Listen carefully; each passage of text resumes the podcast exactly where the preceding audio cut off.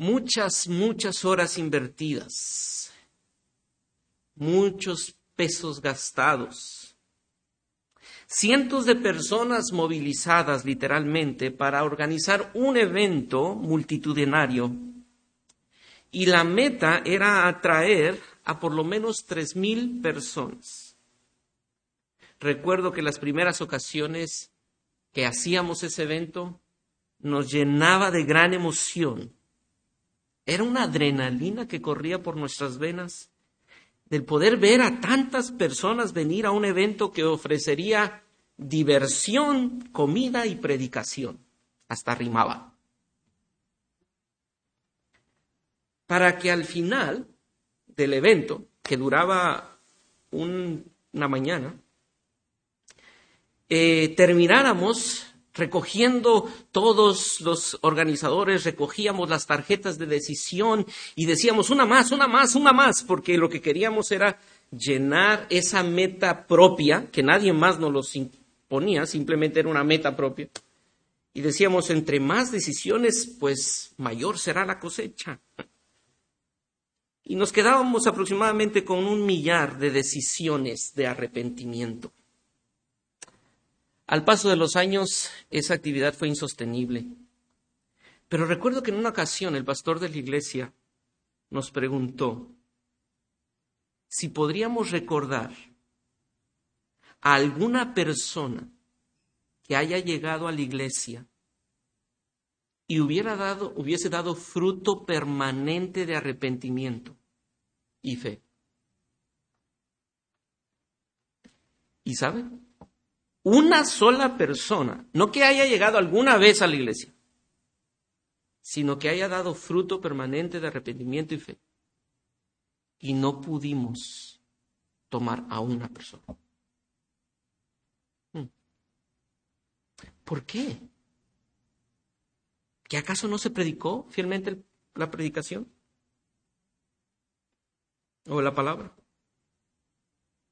No, y no estoy diciendo que esos eventos sean malos, y espero no se vaya a malentender.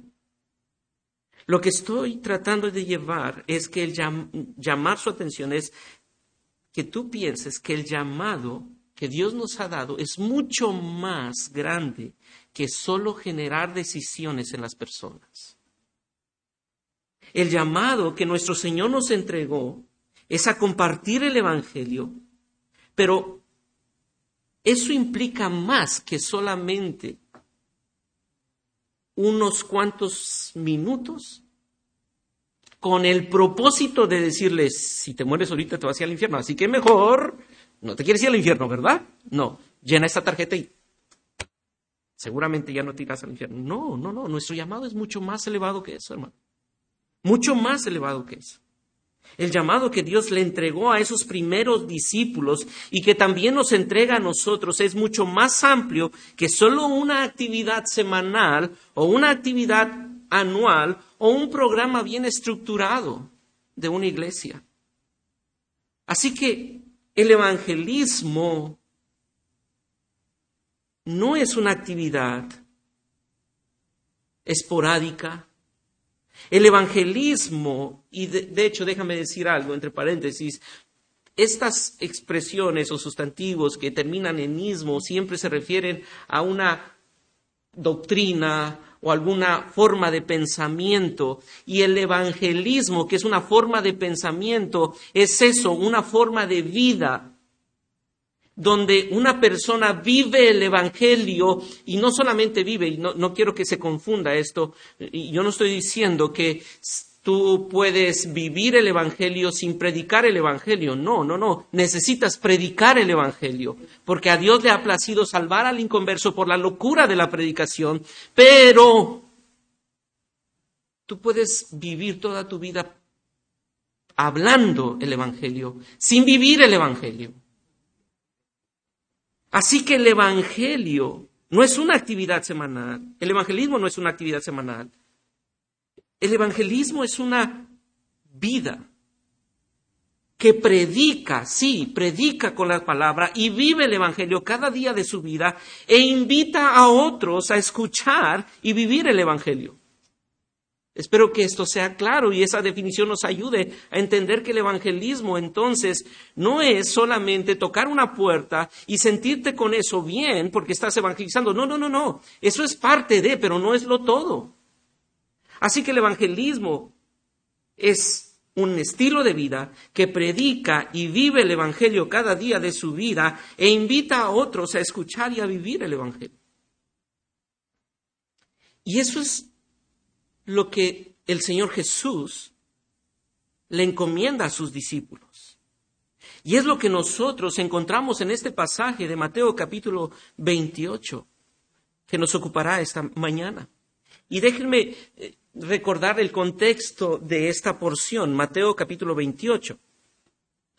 El evento que nos narra Mateo en el versículo 16 al 20 está precedido por la narración de la muerte de Jesús. Ustedes recordarán eso en el capítulo 27, versículo del 32 en adelante.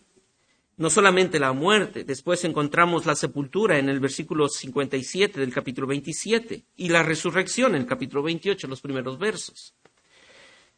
Y Mateo es un testigo eh, principal de estos eventos porque era uno de los discípulos pero nos deja ver, Mateo, algunos contrastes de los personajes secundarios de estas narraciones. Como, por ejemplo, nosotros vemos el contraste de los discípulos cuando muere el Señor Jesucristo, la, la, actitud que los discípulos tienen cuando muere el Señor Jesucristo. ¿Qué pasa con los once discípulos cuando muere el Señor Jesucristo? Se fueron, se fueron. Y es interesante que nosotros vemos que en el versículo 57 del capítulo 27 aparece uno que no era de los once. ¿Quién aparece? José de Arimatea. Juan nos dice que ese discípulo era un discípulo de, en secreto. ¿Dónde está Pedro? Pedro, ¿no eras tú el que habías dicho que hasta la muerte. ¿No estarías, no habías tú dicho que estabas dispuesto a dar tu propia vida por tu maestro? ¿Qué de aquellos tres cercanos, Juan, Jacob? ¿Dónde están? Los que, los que escucharon ese corazón afligido del maestro diciendo, oren conmigo. Oren conmigo. Mi alma está muy triste hasta la muerte. Oren conmigo. Ellos vieron el dolor, el quebranto del Maestro. Y ellos sabían que la muerte de Cristo era inminente. Y aún después de su muerte y de su sepultura, no tuvieron el valor para ir. Y Mateo lo que está narrándonos es, precisamente ese contraste de la cobardía de estos, once, y del valor de los menos fuertes, los menos conocidos, los que pudieran pasar desapercibidos, como José de Arimatea, pero no solamente José de Arimatea, las propias mujeres. Las mujeres son las primeras que van a sepulcro. Son las mujeres que ayudan a José de Arimatea a embalsamar el cuerpo de Jesús. Así que este es el contraste que Mateo quiere mostrarnos cuando está narrando esto, pero también vemos este evento desde una perspectiva interesante cuando hacemos un, zoom out o, salimos de, la narración de Mateo y vemos también la narración de los otros evangelios y nos vamos a dar cuenta que este, esta narración del versículo 16 está enmarcada por eventos del Señor Jesucristo ya después de su resurrección, apariciones que el Señor Jesucristo ha hecho. De hecho, nosotros por lo menos encontramos a lo largo de esos evangelios, como Lucas, Marcos y Juan nos narran, y Pablo también lo dice en Corintios, nos dice que hay apariciones del Señor Jesucristo. Mateo nos narra, una con los once discípulos. Pero en Juan nosotros encontramos una aparición diferente, que es la que se, nosotros encontramos en Juan cuando se aparece a Tomás. Recordarán esa aparición, cuando en ese aposento alto el Señor Jesucristo se aparece y Tomás dice, yo no creo hasta que ponga mi dedo y meta mi mano. Y el Señor allí se aparece. Así que diez apariciones. Y esta es una de esas diez apariciones. Dos de ellas, dos de esas apariciones fueron a los once. Muy probablemente esta es la última de esas dos apariciones. Y la forma en que lo describe Mateo nos deja ver la misericordia y compasión del Señor Jesucristo en medio de la cobardía e incredulidad de los discípulos.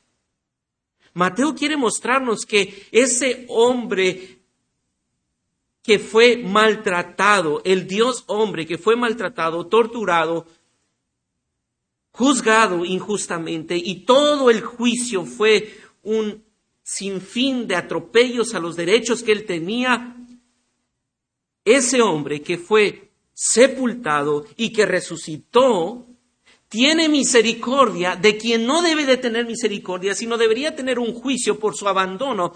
Y este Rey eterno tiene misericordia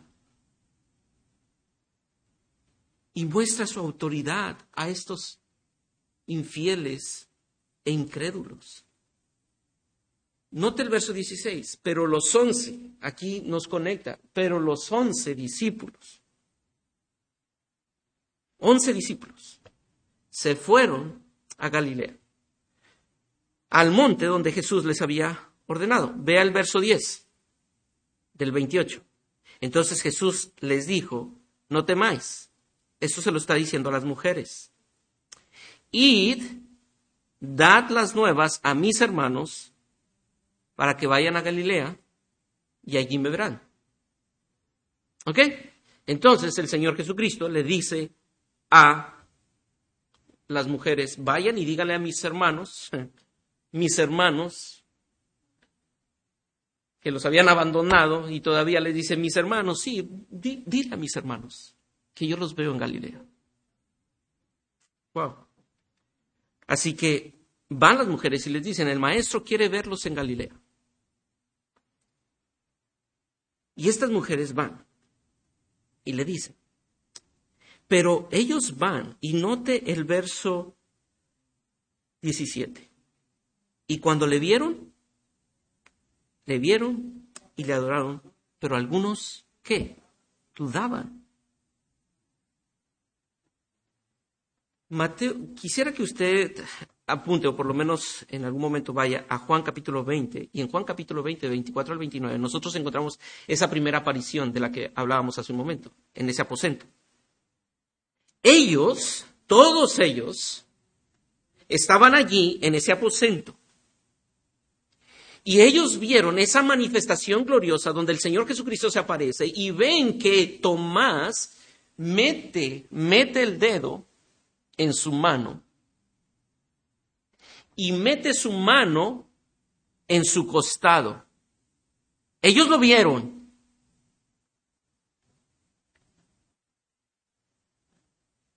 La evidencia de la resurrección de Jesucristo era evidente. E, e, e, era abrumadora, perdón. Era abrumadora. El testimonio de muchos testigos anunciaban con vehemencia que Jesús, el Cristo, había resucitado de entre los muertos. Hombres y mujeres confesaban, pero a pesar de eso, ¿qué dice el versículo 17? Dudaban, ellos lo habían visto y aún dudaban. Y el maestro, sabiendo que el corazón de estos era vacilante, les pide a sus discípulos, vayan y los veo en Galilea. Y los veo, de hecho, los voy a citar en un monte. Versículo 16, al monte donde Jesús les había ordenado. O sea, nos vemos en el monte. Díganles que vayan a Galilea, ahí al montecito donde siempre nos vemos. ¿Qué había pasado en ese monte? Mateo lo tiene claro, porque a propósito, Mateo es el único que narra el sermón del... ¿Recuerdan ese sermón? Capítulo 5. En ese sermón donde el Señor Jesucristo comienza su ministerio público, allí, allí, allí te quiero ver, donde inició nuestra historia. Porque allí termina la historia de este lado de la eternidad.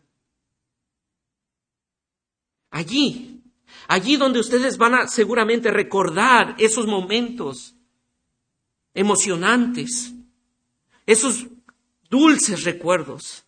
Fue en ese monte al que Jesús les convocó por primera vez. Y sería en ese monte donde se acercaría a ellos para disipar todas sus dudas y encomendarles lo que él sabía que debía encomendarles. Esa gran comisión. Pero observemos con detenimiento que Mateo nos está mostrando a Jesucristo como superior a toda a todos los líderes de la antigüedad, porque el propósito de Mateo precisamente es ese. Mostrarnos a Cristo como superior a Moisés, como superior a David, como superior a todos los profetas, como Elías. Él es el cumplimiento de todos los eventos del pasado. Allí se eclipsa todo. Y precisamente aquí no hay otro hombre que haya resucitado de entre los muertos y que tenga un corazón tan compasivo como el Maestro. Y es lo que Mateo dice, miren al rey, el rey verdadero. Este rey es un rey que conoce tu incredulidad, conoce tu temor. Y a pesar de eso, ese rey viene y te busca. Cristo ha resucitado. Y es un rey resucitado que sigue mostrando misericordia y compasión, gracia infinita a sus infieles discípulos. No es porque ellos sean valientes que les va a comisionar, porque no hay valentía en ellos es porque hay, un, hay un mensaje que proclamar, que el Rey eterno es misericordioso y compasivo aún a los más infieles como los discípulos. Y en ese contexto, el Señor Jesucristo les dice lo siguiente en el versículo 18, y Jesús. Y, y es muy, muy interesante la estructura del final del verso 17. Y, yo sé que usamos los versos, los números de los versos para ubicarnos, pero en los manuscritos originales no habían versos. Eran solamente cartas y, Mateo está escribiendo esto con la intención, inspirado por el Espíritu Santo, con la intención de mostrarnos ese contraste. Versículo 17. Y algunos dudaban. Y versículo 18, ¿cómo comienza? Y Jesús se acercó dudaban de lo que era evidente y de lo que había evidencia abrumadora y aún dudaban. Yo les hubiera dicho, quédense ahí, ya me voy. O sea, ¿qué, qué más? Todavía duda. Y él, versículo 18, se acerca. Y les da el mandato. Toda potestad me es dada en el cielo y en la tierra. Por tanto, id y haced discípulos a todas las naciones. Y en un momento explicaré el verso 18. Pero en el verso 19 nosotros encontramos el mandato. Y sé que nosotros vamos a ver el verso 18. Y ese por tanto nos conecta inmediatamente. Pero te quiero pedir, por favor, que por unos minutos me permitas usar algunos términos técnicos del idioma original. No porque sea experto, sino simplemente porque creo que es importante señalarlo para entender el mandato. Ok, entonces dijimos, el rey es un rey que es, superior a todos los profetas y todos los líderes del pasado, como Moisés, David, Abraham, los profetas como Elías, Isaías. Él es superior porque es un rey resucitado que se compadece de estos incrédulos. Y a estos Él se acerca y les va a dar un mandato. Y en ese mandato nosotros encontramos lo que vemos en el versículo 19. Id y haced discípulos a todas las naciones, bautizándolos en el nombre del Padre, del Hijo y del Espíritu Santo, enseñándoles que guarden todas las cosas que os he mandado. Este es el mandato. Ahora, cuando lees el pasaje, te das cuenta que por lo menos hay cuatro verbos. Cuatro verbos. Yo sé que no estamos en escuela y no estamos en clases de español, pero ayúdenme a encontrar esos cuatro verbos, que son acciones que los discípulos tienen que hacer. Número uno, ir. Número dos, hacer. Número tres, bautizar y enseñar. Muy bien, cuatro verbos, cuatro verbos.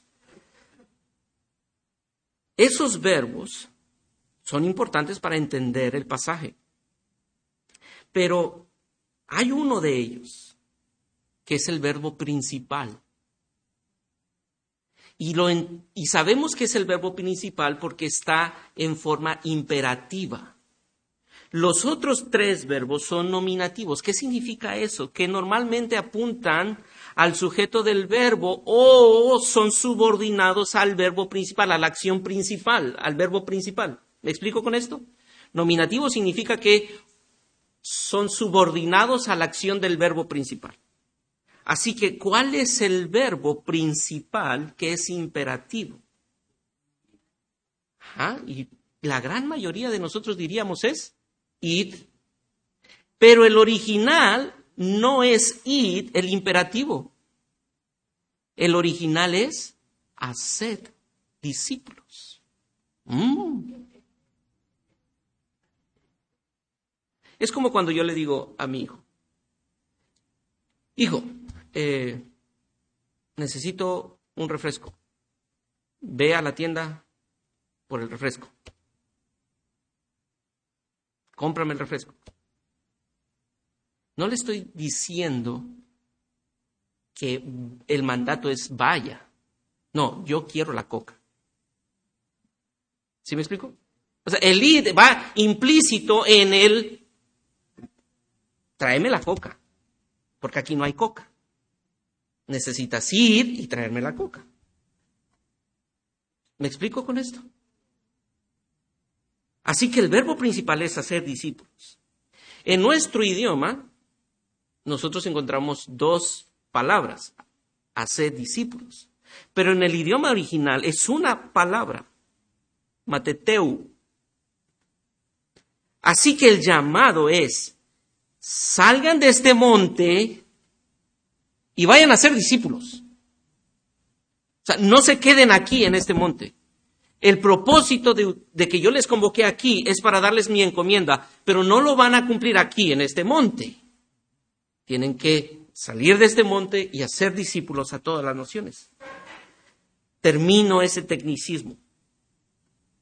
Y lo que usted ha visto desde el primer día es lo que el Señor Jesucristo le está diciendo. Lo que ustedes han visto desde el primer día que los convoqué, hasta este día en este monte, ha tenido un solo propósito, discípulos. Un solo propósito, llegar a este momento y decirles, lo que ustedes han aprendido de mí, eso vayan y háganlo con otros. Todo lo que hemos visto, mi querido creyente, iglesia Emanuel, todo lo que ustedes han visto durante 50 años de la fidelidad de un hombre como Samuel Holmbrook, de la fidelidad de hombres como el pastor Iván, como el pastor Jaime, como el pastor Ernesto, todo lo que ustedes han visto en ellos, vayan y háganlo con otros.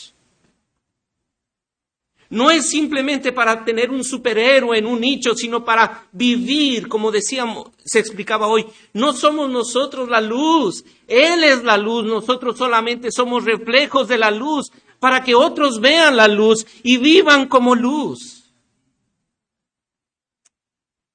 todos aquellos que hemos recibido ese acercamiento bondadoso del Mesías, tiene como propósito producir discípulos. Todo lo que hacemos, hermanos, como iglesia, todo lo que hacemos es un instrumento para hacer discípulos. Porque el corazón de nuestro Dios es seguir llamando a sus escogidos por gracia y salvar a los perdidos. Hermano, usted está discipulando al venir a esta congregación. De verdad. Todo lo que hacemos es una forma de discipular, es parte integral del discipulado. Si tú te quedas en tu casa, tú estás enseñando cómo se vive el cristianismo. Si tú estás criticando al liderazgo, tú estás enseñando y estás discipulando a otros. Todos somos discipuladores. Todos estamos discipulando. Todos estamos cumpliendo esa comisión de una forma correcta o incorrecta. Así que la razón por qué la iglesia existe es dar a conocer la gloria de Dios para hacer discípulos. Todo lo que hacemos tiene esa finalidad. Que la gloria de Dios se expanda a través de discípulos que vayan reflejando la gloria de Dios. ¿En dónde? En la iglesia. No, no, no solamente en la iglesia. Allí, en Pemex, digo Pemex porque sé que Pemex aquí es es muy importante. Bueno, era, perdón, en el hospital, en la, en, la escuela donde tú estudias o trabajas, en donde tú estés, estás representando la gloria de Dios. Así que la misión que fluye de nuestra comunión amorosa, de nuestro crecimiento espiritual y de nuestra alabanza como iglesia es ser instrumentos fieles y obedientes para cumplir la comisión de hacer discípulos. De hacer discípulos. Y hermano, este, este es un mandato que todos y cada uno tenemos que escuchar y todos y cada uno tenemos que creer. Dios en su gracia se reveló en Cristo para ser Él el Señor de la vida de sus discípulos.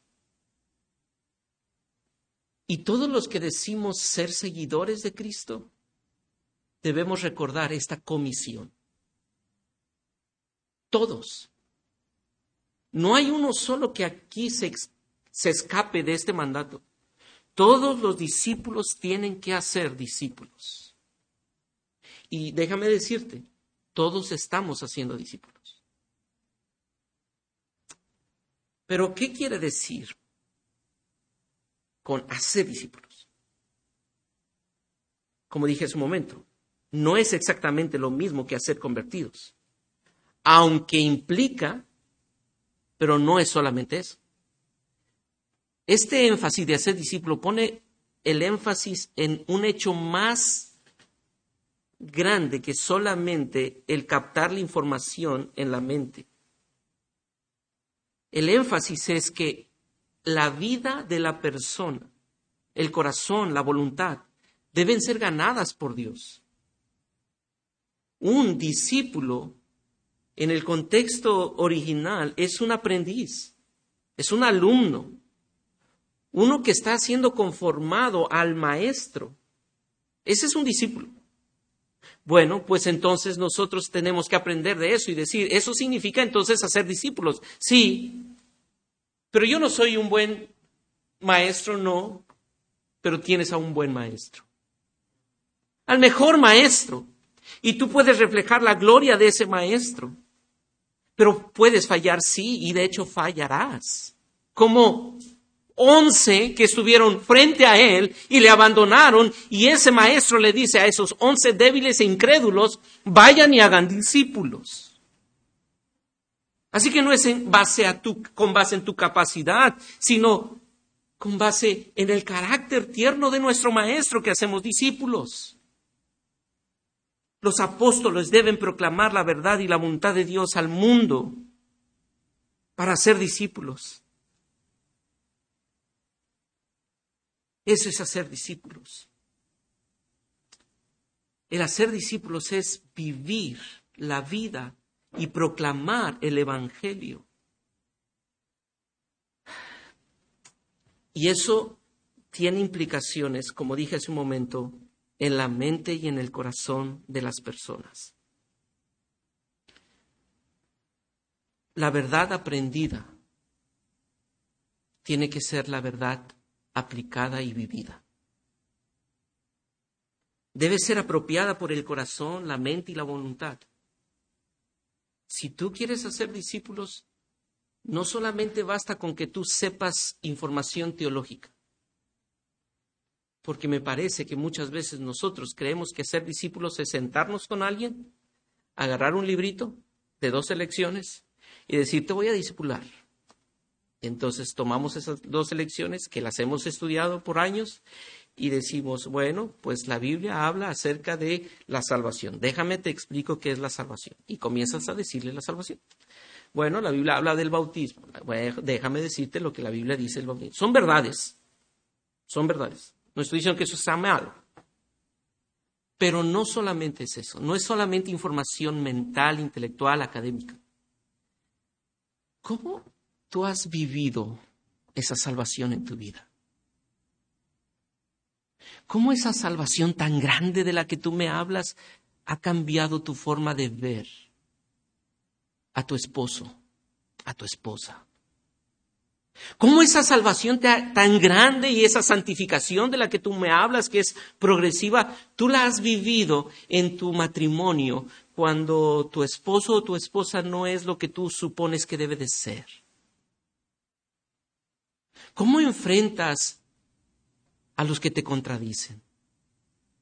¿Qué actitud tienes cuando las cosas no salen como tú estás esperando?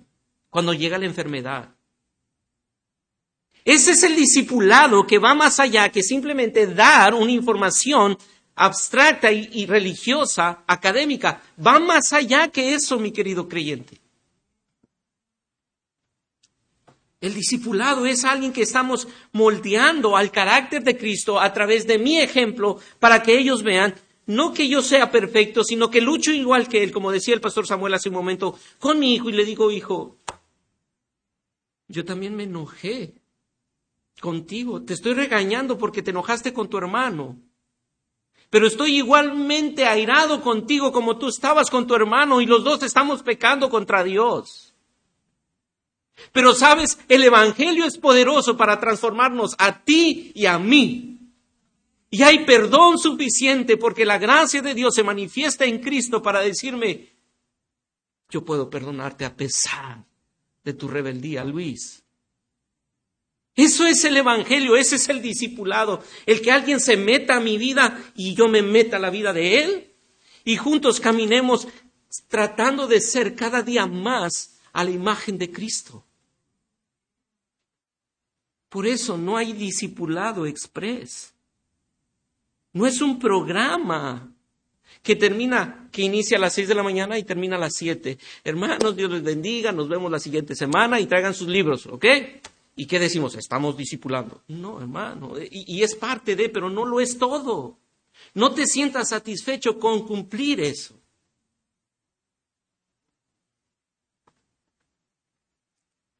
Pero seguramente cuando pensamos en esto, podríamos decir, bueno, esa comisión seguramente era para alcanzar las misiones y llegar a lugares fuera de nuestro lugar y de nuestras fronteras. No, mi hermano, todos, como dijimos, todos estamos disciplinando. Madre de familia, quiero, quiero pedirte que tú consideres que la función que Dios te ha dado como madre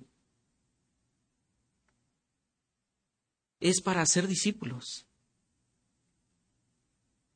Considera esa maternidad como el instrumento que Dios te da para disipular el corazón de tus hijos.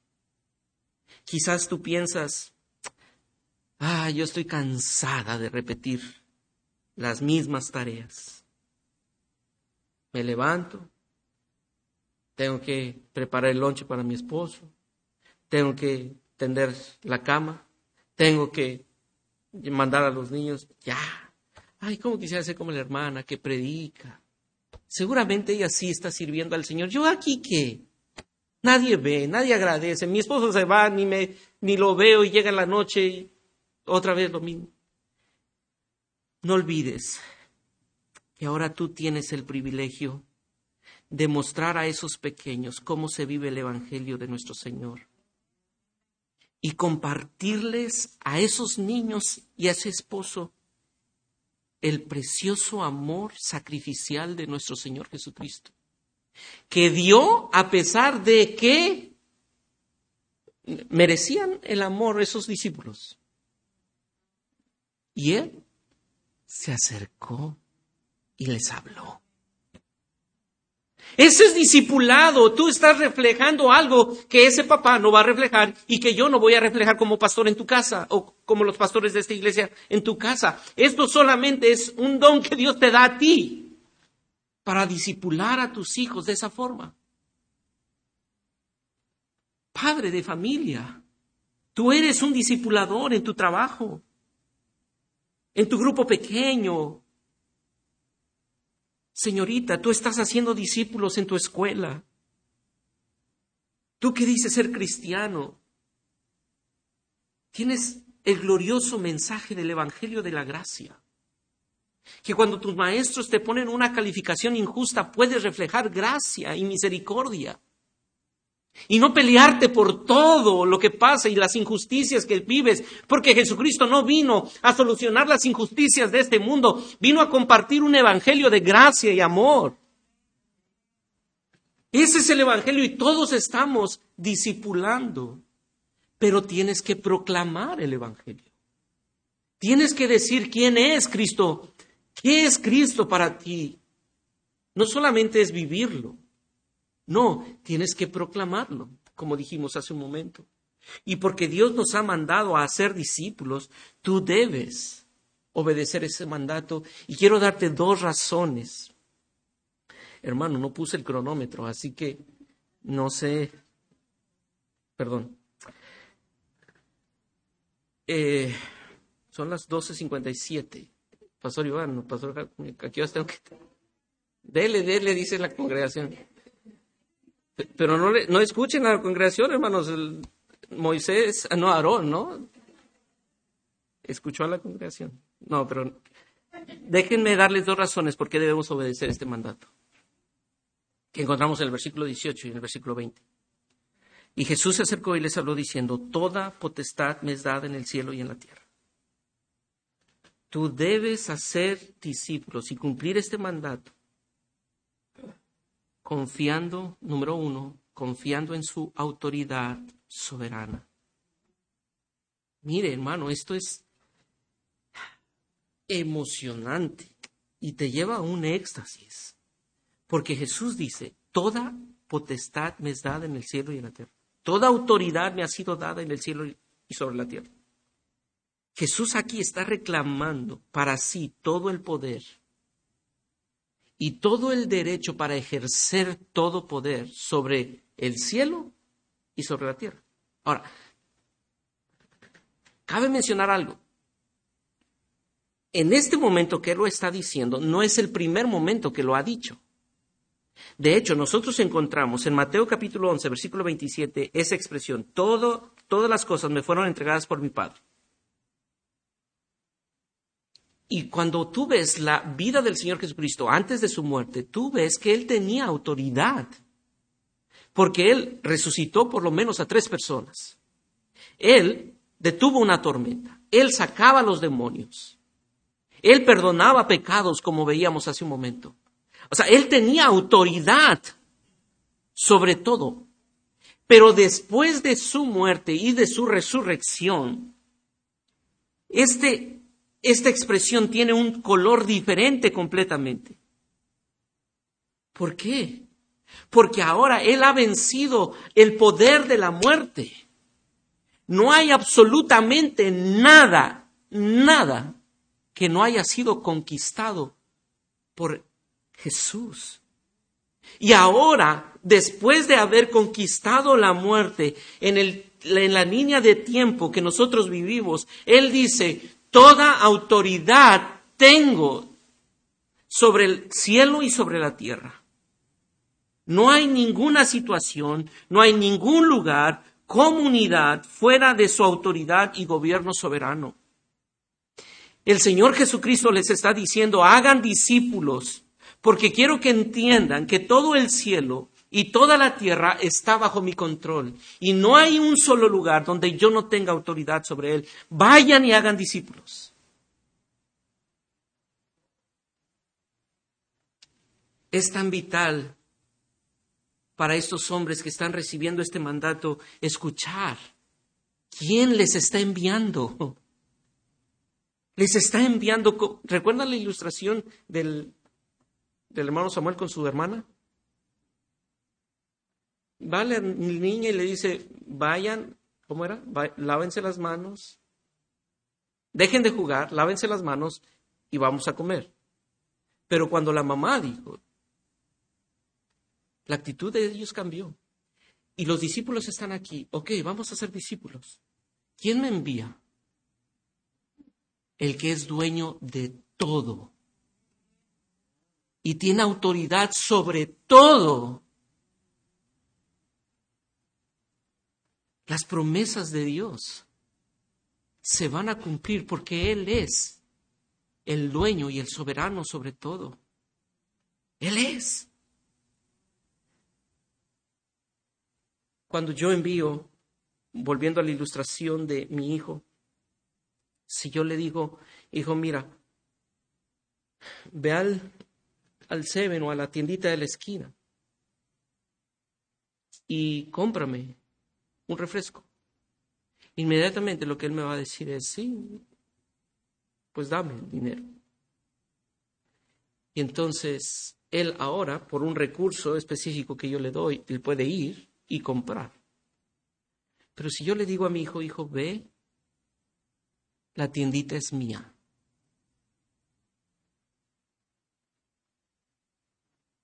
Él no tiene nada que llevar.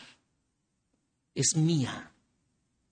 Él puede tomar todo porque es mía. Tengo autoridad sobre todo. Es mía. Y los discípulos están allí temerosos dudosos, pusilánimes, diciendo, nosotros, de verdad, nosotros. Y les dice, vayan, porque toda autoridad es mía. Abraham Kuyper, un teólogo y que fue primer ministro de Holanda en los, a principios del siglo XX, dijo esta expresión que quisiera que tú la escucharas y la grabaras en tu mente para hacer discípulos. Tu madre que estás allí discipulando a tus hijos, pastor que estás pastoreando esta iglesia o joven que está siendo llamado al campo misionero, recuerda esta verdad.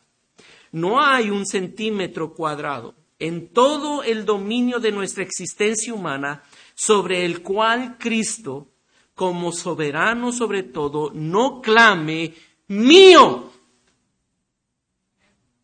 No hay centímetro cuadrado en todo el dominio de nuestra existencia humana sobre el cual Cristo, como soberano sobre todo, no clame mío. Todo es de Él, todo es por Él y todo es para Él. Por lo tanto, vayan y hagan discípulos. No temas. Toda autoridad me ha sido dada.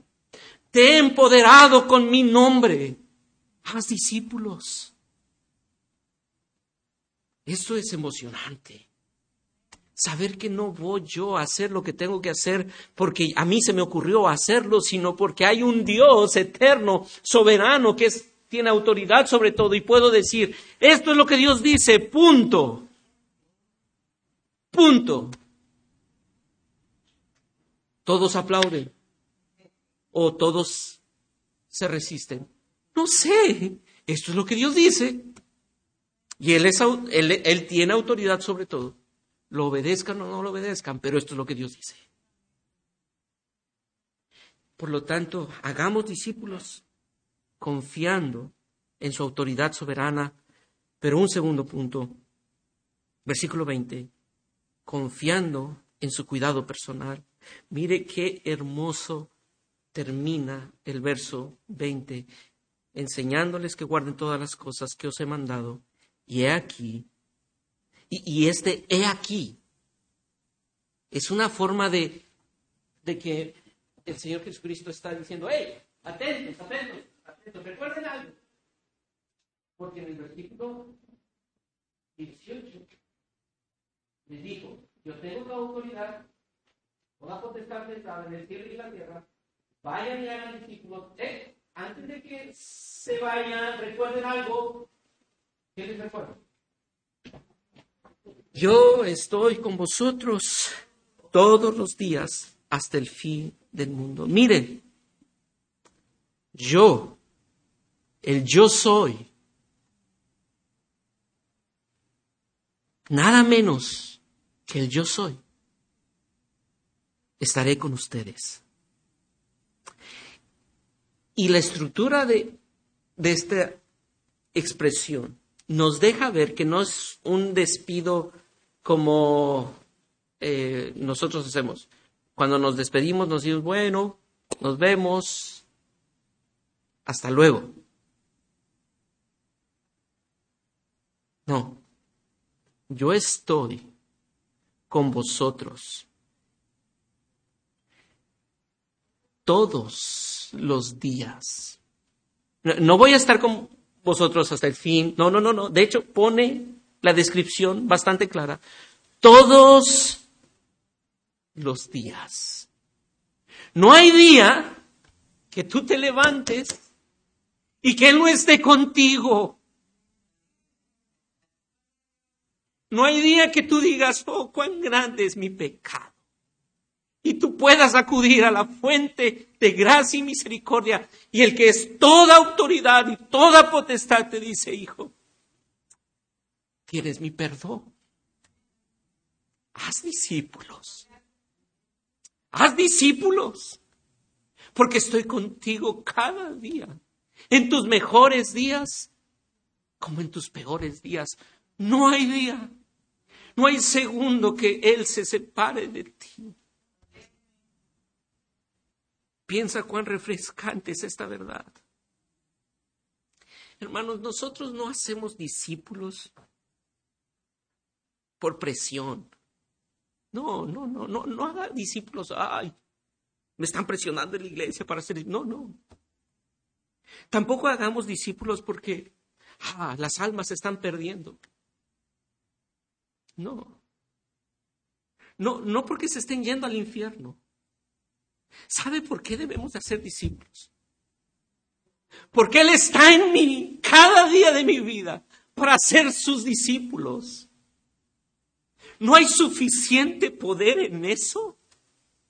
Que necesitan manipular mis emociones para decir, ay, las almas se están perdiendo, por favor sal y gana almas, ¿qué van a hacer sin ti? No, no, Cristo no está pensando, ay, no puedo hacer nada si Él no se mueve. No, no. Él quiere que tu corazón se hinche de pasión al conocerle y decir, cuán grande Dios tengo, que se compadeció de mí y tuvo me tuvo por fiel, siendo infiel, para dar a conocer su gloria. No puedo entenderlo, pero lo único que puedo hacer es, ven y conoce al Maestro. Ven y ve cuán grande es Él. Ve cuán misericordioso y soberano es sobre todo. Él está con nosotros cada día. Piensa, mi hermano, en esto y aplícalo cada día con tus aflicciones, con tus problemas y dificultades, pero acompañado por la promesa, mi gracia te es suficiente. No te dejaré, ni te abandonaré. Y esto continúa hasta el final o hasta la consumación de nuestra era. Él es nuestro todo. No hay absolutamente nada que te haga falta si lo tienes a Él. Y esa es la razón del por qué anunciamos la belleza de su gloria. Porque Él es suficiente. Pero no quisiera terminar así, sin ser fiel a lo que el Señor Jesucristo les dice en el versículo 19. Por tanto, id y hacer discípulos. ¿A qué? A todas las naciones. Hermanos, el Señor nos ha dicho que debemos hacer discípulos en todas las naciones. Le dijo eso a sus once discípulos. Ahora, ¿llegaron esos discípulos a todas las naciones? No. No, no, no. Pero ellos fueron guiados por la soberana voluntad de Dios. Nosotros vemos en el capítulo 1, versículo 8, que vino el Espíritu y el, Señor Jesucristo les dice, tendréis poder cuando haya venido sobre vosotros el Espíritu Santo y me seréis testigos en Jerusalén, en Samaria y hasta lo último de la tierra. Y en el capítulo 8, versículo 1, vemos cómo vino una persecución controlada por la soberanía de Dios y por esa autoridad que tiene sobre el cielo y sobre la tierra y expande su iglesia a través de una persecución. A Dios le plació hacerlo así. Y la iglesia tuvo que salir. Ahora, nosotros no estamos en una persecución en esta ciudad, hasta donde yo sé. Pero, ¿sabe? Nosotros tenemos que ser catalizadores de las misiones internacionales, la visión de misiones. Todos aquí, todos aquí podemos ser catalizadores de misiones. Hermano, no necesitas salir de este lugar ahora mismo para ser catalizador de visiones. Yo estoy seguro que Dios aquí está levantando a jóvenes con un llamado a servir en alguna iglesia. Aquí mismo hay pastores que van a misiones y que se están preparando para servir en misiones. Y sabes, tú debes estimular a esos hermanos. Tú puedes animar a esos hermanos. Todos aquí podemos apoyar a esos misioneros diciéndole, ¿qué falta? ¿Cómo puedo orar por ti? ¿Hay algún hermano por el cual yo pueda estar orando en esa misión? ¿Hay algo que yo pueda hacer por ese hermano específicamente? Tú puedes dar a la ofrenda misionera. ¿Estás ayudando a través de tus ofrendas misioneras? Hermanos, hay hombres que tú ni siquiera alcanzas a conocer y quizás ni alcanzaremos a conocer, que están entregando su vida literalmente en un campo misionero, donde pasan años tras años y no hay una sola alma que diga, he conocido el Evangelio. ¿Sabes cuán difícil es eso? Y sabe, tú y yo podemos orar por esos hombres que están plantando iglesias en lugares difíciles. Pero también quiero animarte a orar por misiones no solamente a catalizar con tu actitud, sino a orar específicamente. El Señor Jesucristo dijo en Mateo capítulo 9, versículo 37, la mies es mucha y los obreros pocos. Produzcan obreros. ¿Eso dijo? No. Pónganse a orar. Oren para que el dueño de la cosecha envíe a sus obreros a esa cosecha. No se olviden, Oramos a quien tiene autoridad sobre todo. Él es el dueño, Él sabe dónde necesita. Yo no.